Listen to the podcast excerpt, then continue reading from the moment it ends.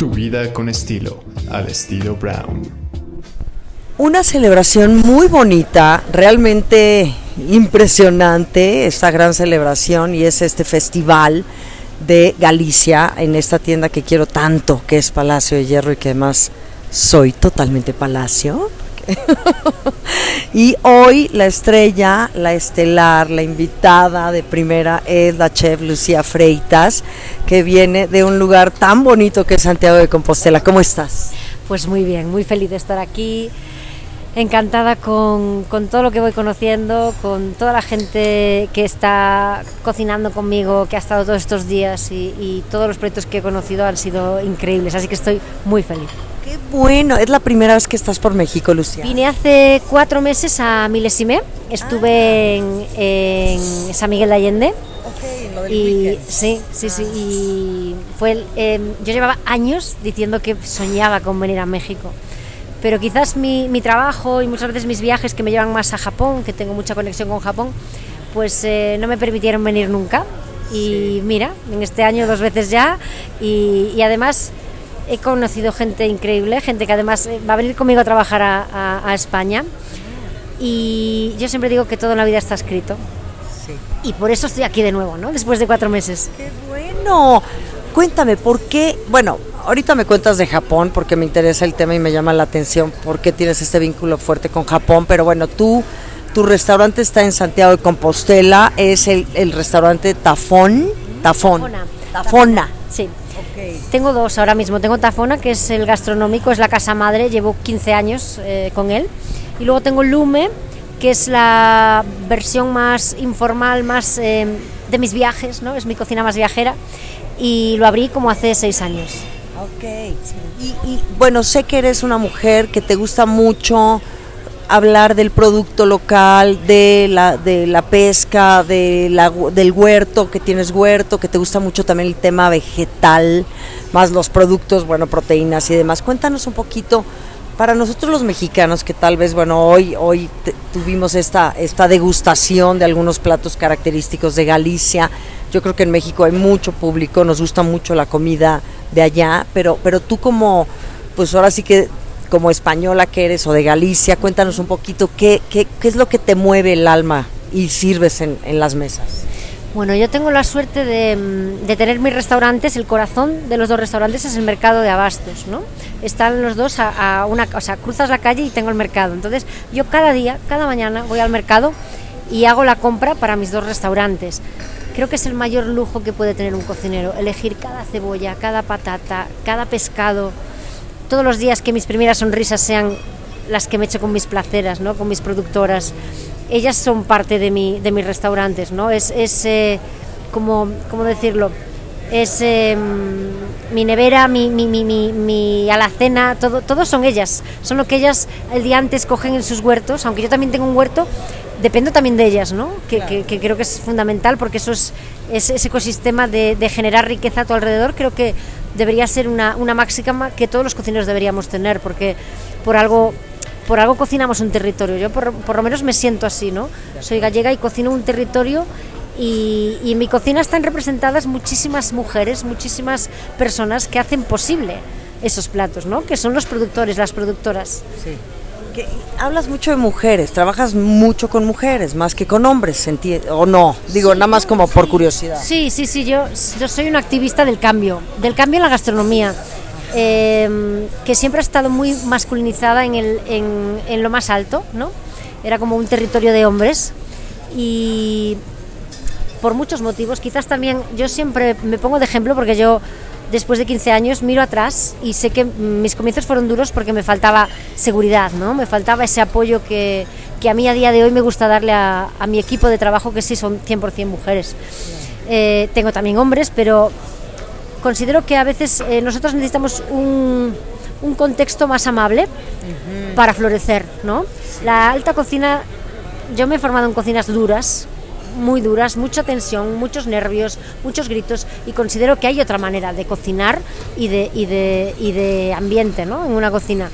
Entonces mi trabajo va por ahí, va por el apoyo a otras mujeres que están conmigo en cocina, de hacerles sentir que tienen su espacio, que pueden florecer, para que el día de mañana ellas se crean capaces de abrir un restaurante propio, ¿no? Que, me vean a mí como, después de mis mil defectos, yo sigo aquí, ¿no? Y, y, y sigo aquí sin rendirme, trabajando, creyendo que se puede y así he pasado en esos 15 años de, como quien dice, em, un menú del día, un, un restaurante más, más eh, para todos los días, a tener ahora un gastronómico, tener mi barra gastronómica, a tener una, una asesoría en Nueva York en otro restaurante gallego y ahora el año que viene también voy a abrir un, un restaurante más, ¿no? Entonces yo siempre les digo, si yo puedo, que vosotros trabajáis mano a mano conmigo, vosotras también, ¿no? Se trata de crear eh, el espacio confortable y seguro para que todas ellas se den cuenta de que pueden llegar a donde quieran. Y ese va a ser el momento en el que se equilibre la balanza.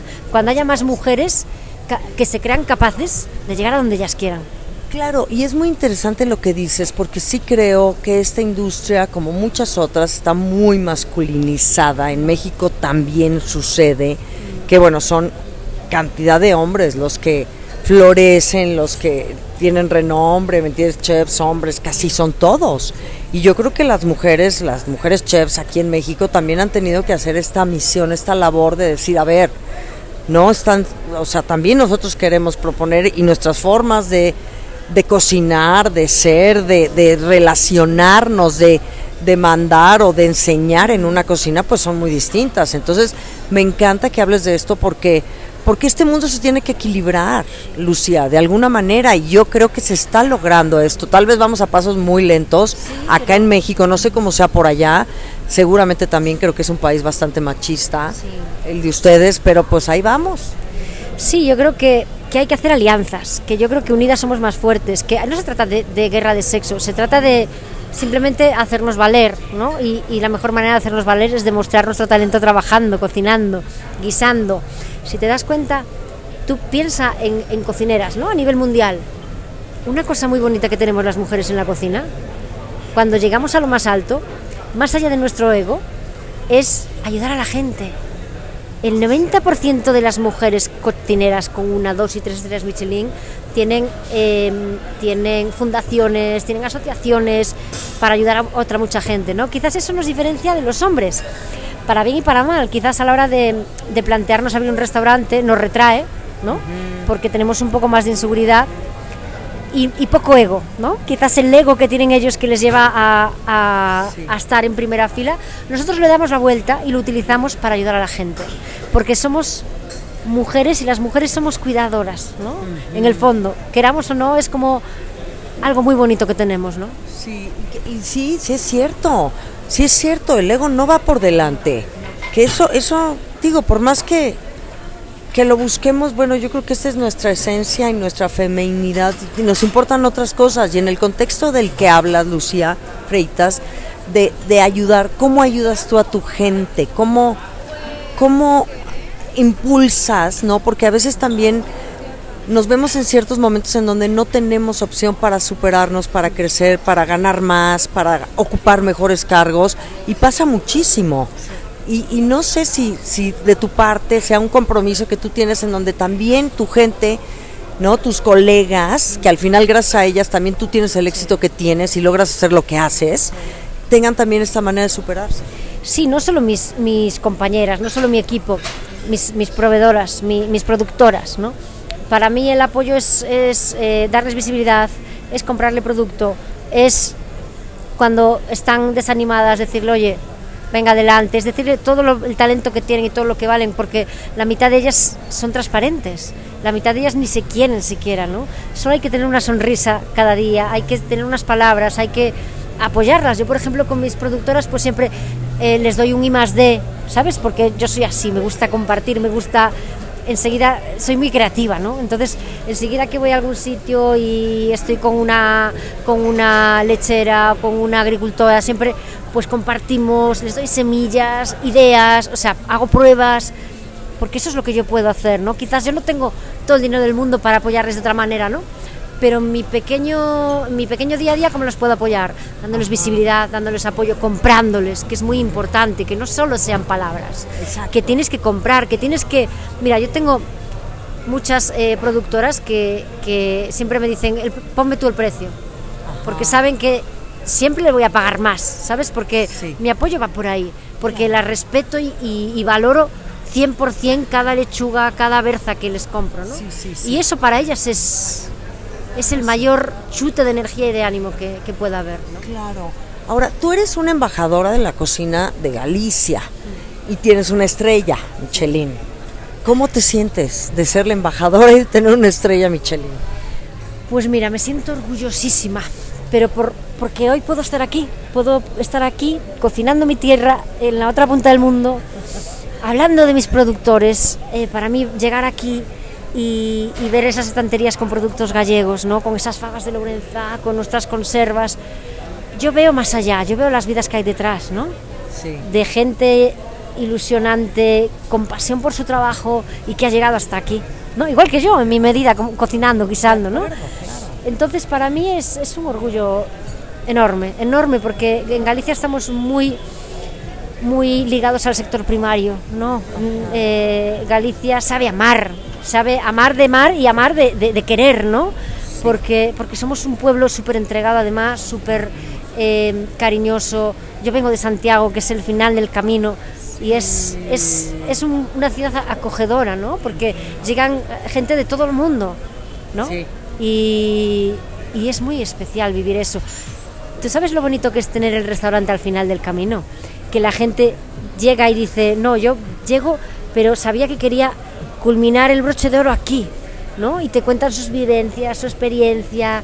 Es súper bonito, es súper bonito. Claro, su transformación, fíjate que yo estuve el año pasado, estuve en Santiago de Compostela, no hice el camino de Santiago, fui, no, a conocer la ciudad y, y, bueno, no conocía todavía de tu restaurante ni te conocía a ti, pero sí es cierto, es un espacio, es un lugar bien especial, cargado de energía, de espiritualidad, de fe, de esperanza, de, de, de, de, hermandad, ¿no? Digo, y eso que yo no hice el camino, pero se siente, se respira en la ciudad. Entonces, ¿qué dices? Qué mejor que además de todo este, esto que sucede, ¿no? En contexto, que tú los puedas, que puedas darles felicidad a través de, o sea, que culmine la experiencia en tu en alguno de tus restaurantes. Y además que cuando comen en mi restaurante les estás contando una verdad, una realidad, que es ir al mercado. Yo muchas veces me viene la gente, ¿y qué día venís? Y los llevo al mercado porque es, es único. O sea, ves a las paisanas que vienen de los pueblos con las verduras, las mariscadoras, las pescadoras, y vivir eso y luego comer en un restaurante, porque nuestra filosofía en Galicia es mucho eso, ¿no? Es cocinar un entorno, cocinar un territorio, contar historias en los platos, ¿no? Entonces, eh, la gente que viene de fuera quiere vivir eso. Yo, yo vengo aquí y quiero ir con Jess, es una, una, que trabaja, una persona que trabaja conmigo que es de aquí, y quiero que me lleve a cada rincón mágico, ¿no? Que, que, que de verdad tiene personalidad. Eso es lo más maravilloso que hay en, en- en un... Padre Lucía Freitas. Oye, cuéntame, ¿cómo, digo, hoy en México estamos ya empezando a hablar de la estrella Michelin. Yo sé que es un tema muy complejo, que, bueno, no las tenemos todavía, sin embargo, pues es un poco, las, se aspira a eso. Y, y bueno, he platicado con algunos otros cocineros, cocineras, sobre todo hombres que tienen estrella, como, como Mauro Colagreco, por ejemplo, que es un tipo fascinante, la verdad, y de un aterrizado y muy buena onda. Y, y dime, ¿qué tanto te, te ha ayudado, qué tanto te ha beneficiado, te ha sumado, digamos, a tu pasión como cocinera? Una estrella Michelin. Bueno, yo soy un caso un poco especial, porque yo tengo mi estrella Michelin después de ocho años y medio muy luchados, ¿no? Yo siempre digo que abrí con 27 años mi restaurante con muy poco dinero y con muchas, muchas, eh, muchas carencias de, de- de amor por uno misma, ¿no? O sea, era súper insegura, ¿no?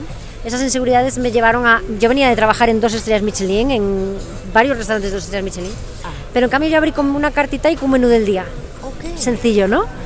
Pero bueno, sí que es cierto que yo solo sé cocinar de una manera, ¿no? Y enseguida pues em, conseguí la atención y, y- y mi, y mi menú del día se, se volvió muy famoso, ¿no? Escribían de, de él en, en muchos sitios.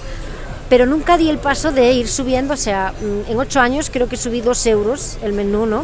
Entonces eso era muy bonito porque tenías el restaurante lleno, pero a la vez era muy duro porque no podías progresar, porque te faltaban manos, te faltaban medios. Entonces em, hubo un punto de inflexión muy importante en mi vida, que fue tener a mi hijo. Fue tener a mi hijo y mm, además en un momento de mi vida que, que, que fue duro también porque yo eh, fui madre, soy madre soltera Ok. y cuando tuve a mi hijo además en ese momento me hice yo cargo del restaurante, antes tenía un socio que cocinaba conmigo.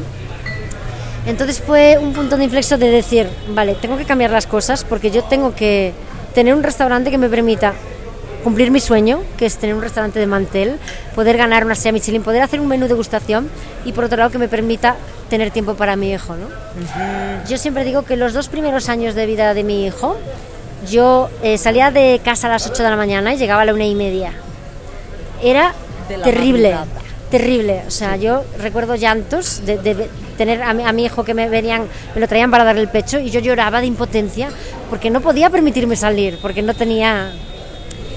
Hasta que llegó un momento que dije, tenía a mi hijo un añito y dije, nada. Eh, coincidió también que me vienen unos americanos a ofrecerme abrir un restaurante en Nueva York.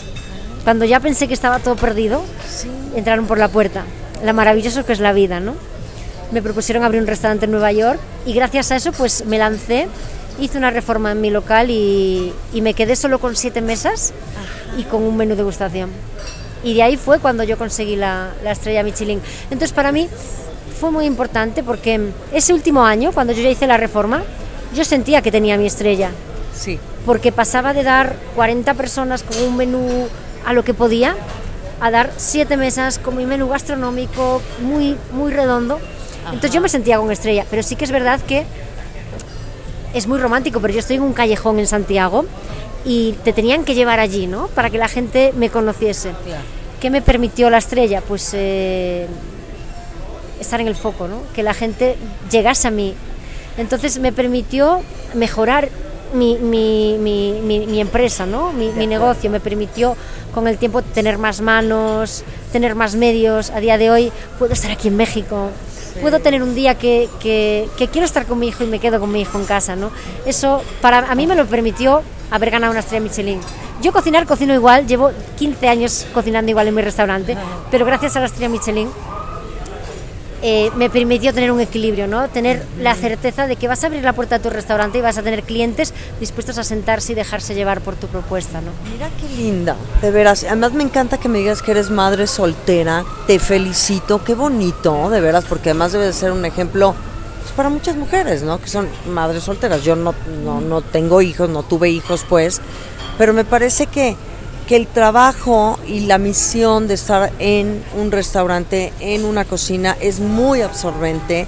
Lo sabemos que, que pues digo, no quiero usar la palabra sacrificada porque yo creo que todos los trabajos que los haces con pasión hay algo de ello, ¿no? Pero y el sacrificio suena como un poco azotado, la verdad, ¿no? Es una cosa que te llena la vida y por eso lo haces, pero que dices, bueno, y tu hijo, ¿no? Entonces, pues resolver y tener esta vida, como dices, completa, en donde puedes eh, ser mamá, pero también puedes lograr tu proyecto y tener una estrella Michelin, yo creo que, eh, qué bonito. Y no solo eso, ser ejemplo también en, en cambio de condiciones, ¿no? Yo he sido de las primeras en Galicia que he cambiado los horarios muy firmemente por porque mi equipo y porque yo pudiéramos tener una compatibilidad con una vida, ¿no? Con, O sea, mi casa eh, a las un viernes noche a las 11.45 estamos fuera de cocina. Cuando antes, o muchos restaurantes de mis colegas, hasta la una y pico de la mañana, la gente está en cocina, ¿no? Creo que hay que, mm, después del COVID, es, es cierto que yo se- me sentí por primera vez madre 100%, ¿no? Sí. Para mí era una bendición poder estar con mi hijo, hacerle la cena, ducharle, meterle en la cama, estar en el huerto con él, o sea, fue una sensación tan buena que cuando retomamos después del COVID y abrimos dije, no, no quiero perder esto. Y entonces sí que es cierto que delimité muchísimo los horarios, además di muchísimas charlas para que la gente también fuera consciente del por qué, ¿no? Y yo en eso también soy un poco... Estoy orgullosa porque creo que creé un precedente y la gente se sumó, ¿no? Se sumó a esos cambios de horario, a decir, para mí lo más importante es mi equipo, no el cliente. O sea, estoy encantada, feliz de que los clientes entren por mi puerta. Mi objetivo y el de mi equipo es que se salgan enamorados, pero lo primero de todo es el equipo, el equipo. Lo primero. Y sabes qué, digo, aquí en México y supongo que también allá en Galicia y ¿no? en todos lados, sucede un poco que, pues que la gente se queja de esto, ¿no? De que pues te prometen un horario que tal vez no acaba siendo, porque pues es muy relativo también trabajar en una cocina. Te puede decir, oye, tu salida es a las 8 de la noche, pues sí, pero ¿quién te garantiza que vas a salir a las 8 de la noche? Y aquí han habido muchos manifiestos de gente y los chefs y las chefs te dicen, sí, es un trabajo sacrificado y sí tienes que tener un poquito esta mente abierta, ¿sabes? No puedes tener un horario, como le decimos en México, godín, ¿no? Que es de, de 9 de la mañana a 6 de la tarde, porque entonces no es una profesión para ti. ¿Qué opinas de ello? Yo creo que eh, los empresarios tienen que poner normas con sus clientes Sí. para delimitar lo máximo posible eh, las hor- los horarios de- del personal, ¿no? Sí que es cierto que luego cada uno también tiene una elección propia, como en todas las profesiones. Tú sabes a dónde quieres llegar, me refiero. Evidentemente, una persona con cargo en cualquier empresa trabaja más de ocho horas. También cobra lo que tiene que cobrar, o sea, tiene que ir todo un poco de la mano, ¿no? Pero sobre todo, lo más importante creo que es que tu equipo de trabajo sepa a ciencia cierta que ellos están por encima del cliente. Sí. Eso es lo más importante, porque todos algún día echamos más horas, otro día menos, pero si tú les demuestras a ellos que lo- la prioridad son ellos mismos, es, es- es lo que tienes que demostrarle, ¿no? Evidentemente hay días que echas más, en verano hay que apretar más, luego en invierno se trabaja menos, pero sobre todo que sepan que, que les vas a respetar, que entre una hora, una mesa, cinco minutos más tarde y le digas, no, está cerrada la cocina, ¿no? Eso es muy importante, porque, porque, porque hay cosas que el dinero no paga, fíjate tú, ¿eh? Ajá. Pero ese respeto y ese anteponer su felicidad y su estabilidad y su vida al resto, al dinero, que es el resto, es muy importante. Sabes que Lucía tienes toda la razón y además como dices, mira, hoy, hoy yo veo tanta, o sea, sí está bien el tema de aspirar, ¿no? A el dinero, pero como dices, el dinero hay muchas cosas que no cubre, que no paga, ¿no? O sea, el tema de humanizarte y de tratar con respeto a la gente y de que todo el mundo tenga una vida digna y respetuosa, porque todo el mundo tiene familia, porque todo el mundo tiene necesidades, porque todo el mundo tiene que ir al dentista, al doctor, al- de viaje. Entonces, ¿qué dices? Sí, qué bueno esta industria de la gastronomía, pero, pero pues que se vaya, ¿no? Equilibrando. Y simplificar muchas veces los menús. Yo después del COVID tuve que simplificar. Ajá. ¿Por qué? Porque, porque es un todo. O sea, yo que a lo mejor quiero hacer un menú de 25 pases, pero eso es viable. O sea, yo siempre, mira, ahora está muy de moda eh, ser sostenible, ¿no? Ajá. De hecho, con la Michelin que hablábamos, ahora pusieron la estrella verde, de repente todos Sí, los sí, chefs sí. y las chefs se mueren por ser sostenibles. Y yo hace poco di una charla y decía, eso, desde que existe la estrella verde todo el mundo se puso las pilas. Y yo decía, ojalá el día de mañana la Michelin tenga una estrella morada que mire el número de, de- mujeres que trabajan en un restaurante, que miren la- la- las horas, que miren poder tener una familia y poder trabajar en lo más alto de la gastronomía, ¿no? Seguro que si existe esa estrella, la Michelin se pondría las pilas. O sea, la Michelin no, el resto de los cocineros. Eso sí, ¿eh? sería un buen dinamizador. Pues, pero deberías de Lo proponerlo. propuse, lo propuse. Salió, salió en prensa. ¡Ay, qué bien! Se quedó ahí, se quedó ahí, pero bueno, es una manera de escarbar también, ¿no? Yo creo que todos maduramos, todos progresamos, no siempre se puede. Yo recuerdo, mis comienzos fueron muy difíciles. Yo ahora también, eh, a veces tienes ese dilema interior que dices, eres abanderada, pero claro, al fin de cuentas yo soy una aventajada, porque a día de hoy tengo una estructura que puedo permitírmelo, económicamente puedo me permitirme ganar menos, todo eso, pero yo entiendo que también hay mucha gente que, que, que no puede hacerlo, ¿no? Pero en esos hay muchas más cosas, se puede simplificar, se puede reorganizar, de hecho en mis equipos de trabajo siempre estamos haciendo reuniones, ¿qué falta? ¿Qué falla? ¿Cómo se recupera? ¿Cómo, cómo hacemos para trabajar mejor y menos horas, ¿no? Es un ejercicio diario. Claro, claro. Sí, no, me encanta hablar contigo, estoy feliz. Estoy con la chef Lucía Freitas y, y- y bueno, aquí en, en la cantina Palacio. Y, y bueno, cambiando un poquito el tema, ¿cuáles son de los productos, Lucía, que, que tú verdaderamente los tienes siempre? O sea, no sé si yo me imagino que trabajas por temporalidades, muchos otros y demás, pero estos que dices son, son o sea, son indispensables. No, no indispensables, sino que son verdaderamente los que me dan ese valor a mí, que los amas, que los adoras. Mi mayor valor eh, yo creo que son dos. Uno es la huerta, que es, eh, yo siempre digo, poder servir en tus platos eh, verduras vivas, ¿no? que acabas de recolectar, que además no tienen ningún tipo de, de pesticidas ni nada, ¿no? que, que yo voy con mi hijo por la huerta y coge los tirabeques y los come tal cual y eso hace que, sabe, que sepa todo mucho mejor y que tengas mucha tranquilidad. ¿no? Y luego el producto de mar que, que tengo enfrente de, de, de, mi, de mis restaurantes, ¿no? la plaza de Abastos. Sí. Si me dices un producto que siempre tengo, siempre suelo tener dos vegetales, que son las mini zanahorias de Mau, que es mi hijo, y él las cuida, y, y luego las, las cebollitas. Las cebollitas porque me gusta mucho hacer platos con, con una cebollita resolada, con ese jugo, ese umami vegetal, ¿no? Sí, sí, y luego de mar, pues siempre me quedo con lo mejor del día. ¿Qué es lo mejor hoy? Cigala, eh, robaliza, eh, vieira, pues eso es lo que tengo. Eso es lo bueno de trabajar con el mercado al lado. Siempre digo que tengo suerte porque Galicia es el paraíso. Sí. Tenemos el mejor producto del mar, las mejores carnes, las mejores leches, tenemos unos pastos increíbles. Entonces es muy fácil ser cocinero. Está todo muy cerca y además todo tiene muchísima calidad. Entonces eh, yo cocino mi, mi realidad, mi, mi- mi ecosistema, mi, mi- mi tierra, ¿no? Ajá. Y yo creo que eso es con lo que se quedan mis clientes, ¿no? Saben que cuando se sientan a mi mesa siempre van a comer lo mejor que yo hoy puedo ofrecerles. Claro. Y que supongo que no tienes una carta fija, o sea, tú vas sirviendo conforme al producto y a la temporalidad y lo que se te ocurre. O sea, Yo tengo dos menús de degustación que van eh, variando en función de los días, en función de, de lo que tengo en mi huerto, lo que veo en, en el mercado y luego, claro, el producto de mar, pues es lo que venga. Si, si hoy está el mejor el rodaballo, si vienen unos rodaballos espectaculares, pues voy a querer rodaballo. sí. O sea que si yo me siento en, tu en alguno de tus restaurantes no es a la carta, siempre va a ser menú degustación. Tengo dos. Tengo eh, Tafona, que es el de Estrella Michelin, ese es de menú degustación, es sentarse y dejarse llevar. Y Lume, que es mi barra gastronómica, que justo, fíjate tú, lo abrí porque al cambiar el concepto de restaurante, todos esos clientes que me habían ayudado tantos años, que, que realmente me habían apoyado viniendo cada semana a comer mi menú, de golpe a porrazo se quedaron sin un sitio ¿no? para, para ir. Entonces abrí Lume para que ellos siguiesen teniendo un sitio en el que poder ir ¿no? Sí. cada día. Eso sí que es un sitio de carta, tiene, tengo también un menú de degustación para la gente que viene de fuera y quiere sentarse y dejarse llevar, pero sobre todo tengo mucha carta ¿no? y, y mucha cocina de, de mis viajes.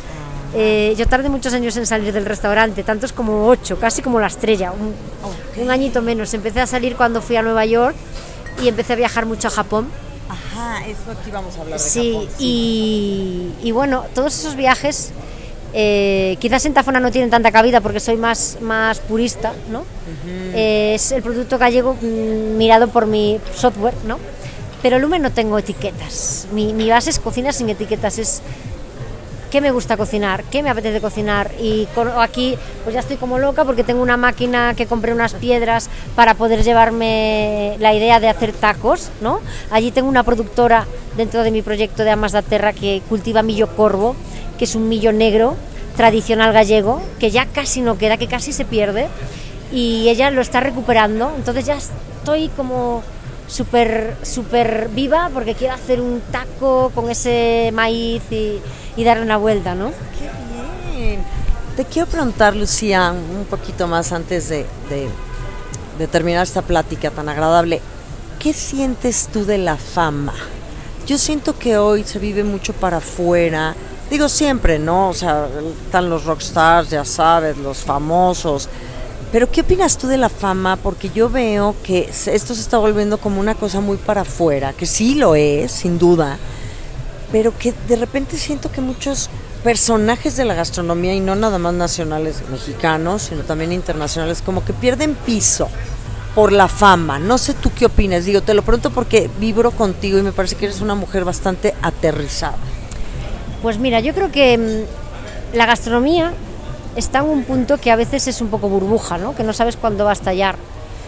Y a día de hoy hay cocineros y cocineras que tienen un guion aprendido, ¿no? Que no sale de su corazón.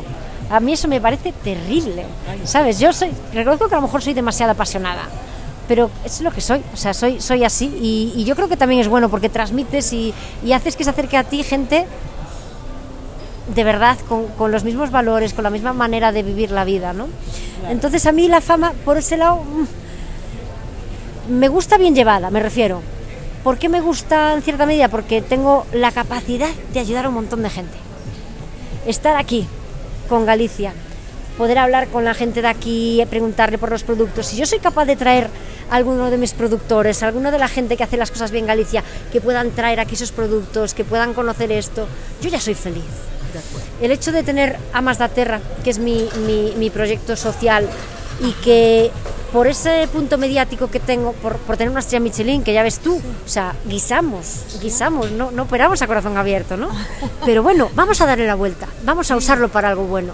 Ajá. ¿Sabes? Yo recibo en mi casa prensa de todo el mundo que viene a escribir de mí y yo les llevo por todo Galicia. Por eso yo te decía, que puedan conocer a las mariscadoras de, de Noya, que puedan ir a conocer a Josefa, a, a Terracha, a Lugo, a, a conocer cómo hace su queso, que luego regresen y escriban de ellas, es lo más bonito del mundo. O sea, la fama bien llevada es preciosa. Sí. Pero por ahí yo el resto no... No, claro. Ay, qué linda, eres lo máximo. Felicidades, gracias. Y por último, ¿qué serviste el día de hoy? Para la gente que nos está escuchando en la radio, y este menú entiendo que va a continuar. Lo, o sea, hoy fue la presentación y va a seguir, por lo hoy que hice un, un, menú inicial y luego el día 26 van a hacer otro menú que tengo, pero ya como, como cierre de, del, del, festival. Aquí luego hay muchos productos gallegos que, que la gente puede venir y, y, y comprar. Y bueno, con esos productos y, y, con muchos de aquí también, pues elaboré un menú que empezó con dos snacks muy, muy, muy gallegos, como son la empanada gallega, como digo siempre, mmm, pasada por mi software y convertida en una empanada líquida, ¿no? Deliciosa. Eh, una empanada líquida que hicimos con sardinas en conservas, porque aquí en Galicia tenemos mucha cultura de la conserva y somos muy potentes, ¿no? Porque tenemos sí. mucha calidad. Eh, y luego hice también un pulpo a feira, pero también un poquito diferente, ¿no? Con una espuma de, de, cachelo, con el jugo reducido del pulpo, ligado con una jada. Luego empezamos el menú con una vieira, entre comillas, y digo entre comillas porque es un callo que tenéis aquí, sí. que es espectacular. Lo dejamos ayer noche en, eh, en sal. Eh, y eso lo que hace es que pierda su jugo y quede muy compacto, ¿no? Queda como un solomillo de, de vieira, ¿no? De, de callo eh, que es puro mar. Eso lo lacamos con un, lo napamos con una nata eh, infusionada con ahumados, con eh, conservas ahumadas y lo terminamos con una palomita nitro de, de hierbas alimonadas y un poquito de caviar. Luego seguimos el menú con un pescadito, un robalo, sí. que hicimos a baja temperatura, el robalo también era de aquí. Lo acompañamos con unas fabas de Lourenzá, que, que, que, traje aquí, o sea, que conseguí aquí. Tengo que decir que me traje 4 o 5 kilos, pero me las quitaron en el aeropuerto, así que no sabía que no podía. Pero, pero, bueno, por suerte aquí tenían también las fabas ah, y hicimos un guisito con una salsita menier, con una mantequilla noisette y un poquito de rábano picante, muy, muy rico. Y le pusimos un poquito de espárrago de mar. Y luego terminamos con un jarrete espectacular que trinché en, en un galidón, un jarrete asado y lacado muy, muy, muy meloso, con mucha gelatina, acompañado con una crema de tubérculos anisados y un poquito de cale. Cale en crunchy, en, en fritura y, y, también guisadito. Y luego terminamos con un postre de mi ciudad, que es la tarta de Santiago, una tarta de Santiago reformulada, eh, mucho más suave, más cremosa, ¿no? Para comer con la cuchara y que no sientas ese, ese punto de bizcochón, ¿no? Que a veces sí, pasa. Sí. Lo acompañamos con, con higos de temporada, hemos hecho una cremita de higos con un punto de anís y un helado de leche tatemada con hoja de higuera. Ay, bueno, qué manjar. Pues muchas gracias. Esto va a estar entonces, este festival y este menú tuyo va a estar aquí en las cantinas Palacio. ¿Tú sabes hasta cuándo? No, este, el menú fue el que servimos hoy y luego el día 26 se va a hacer otro menú con otros platos nuevos, ah, diferentes, bueno. eh, aquí en la cantina. Perfecto. ¿Dónde te seguimos? Eh, ¿Estás activa en redes sociales? Soy muy activa, además soy mujer, mujer, como se dice, orquesta. Yo llevo todas mis redes. Perfecto. Tengo en Instagram, soy Lutafona, Lucía Freitas, ¿eh? luego tengo el restaurante gastronómico que es Tafona, Tafona Lucía Freitas, y Lume, Lume que es fuego en gallego, que es mi barra gastronómica, y allí podéis ver todo lo que hago, todas mis mujeres, mis amas de terra, que son tantas y tantas mujeres gallegas que son las que han sostenido y las que han mantenido todo el patrimonio cultural y gastronómico en mi tierra, igual que en todas. Yo creo que Amas da Terra es em, válido para todos los países, ¿no? Yo creo Sí. que debería haber un Amas da Terra en cada país. Sí, sin duda. Una agrupación que sea una red que dé visibilidad y que sirva para que unas y otras se ayuden Sí. a llegar más lejos. Pues esta, esta plática que estamos teniendo tú y yo hoy la vamos a transmitir y le va a llevar, llegar a mucha gente y yo sé que va a cambiar muchas, muchas perspectivas y tú lo estás haciendo, gente como Marta Ortiz lo está haciendo, como Josefina Santa Cruz, como Lula Martín del Campo, como Mónica Patiño, como grandes cocineras de veras mexicanas que yo digo, chapeau. O sea, honestamente, como Titita. Bueno, en fin. Pero es un placer hablar contigo y te felicito muchísimo. Es una mujer preciosa. Muchísimas gracias.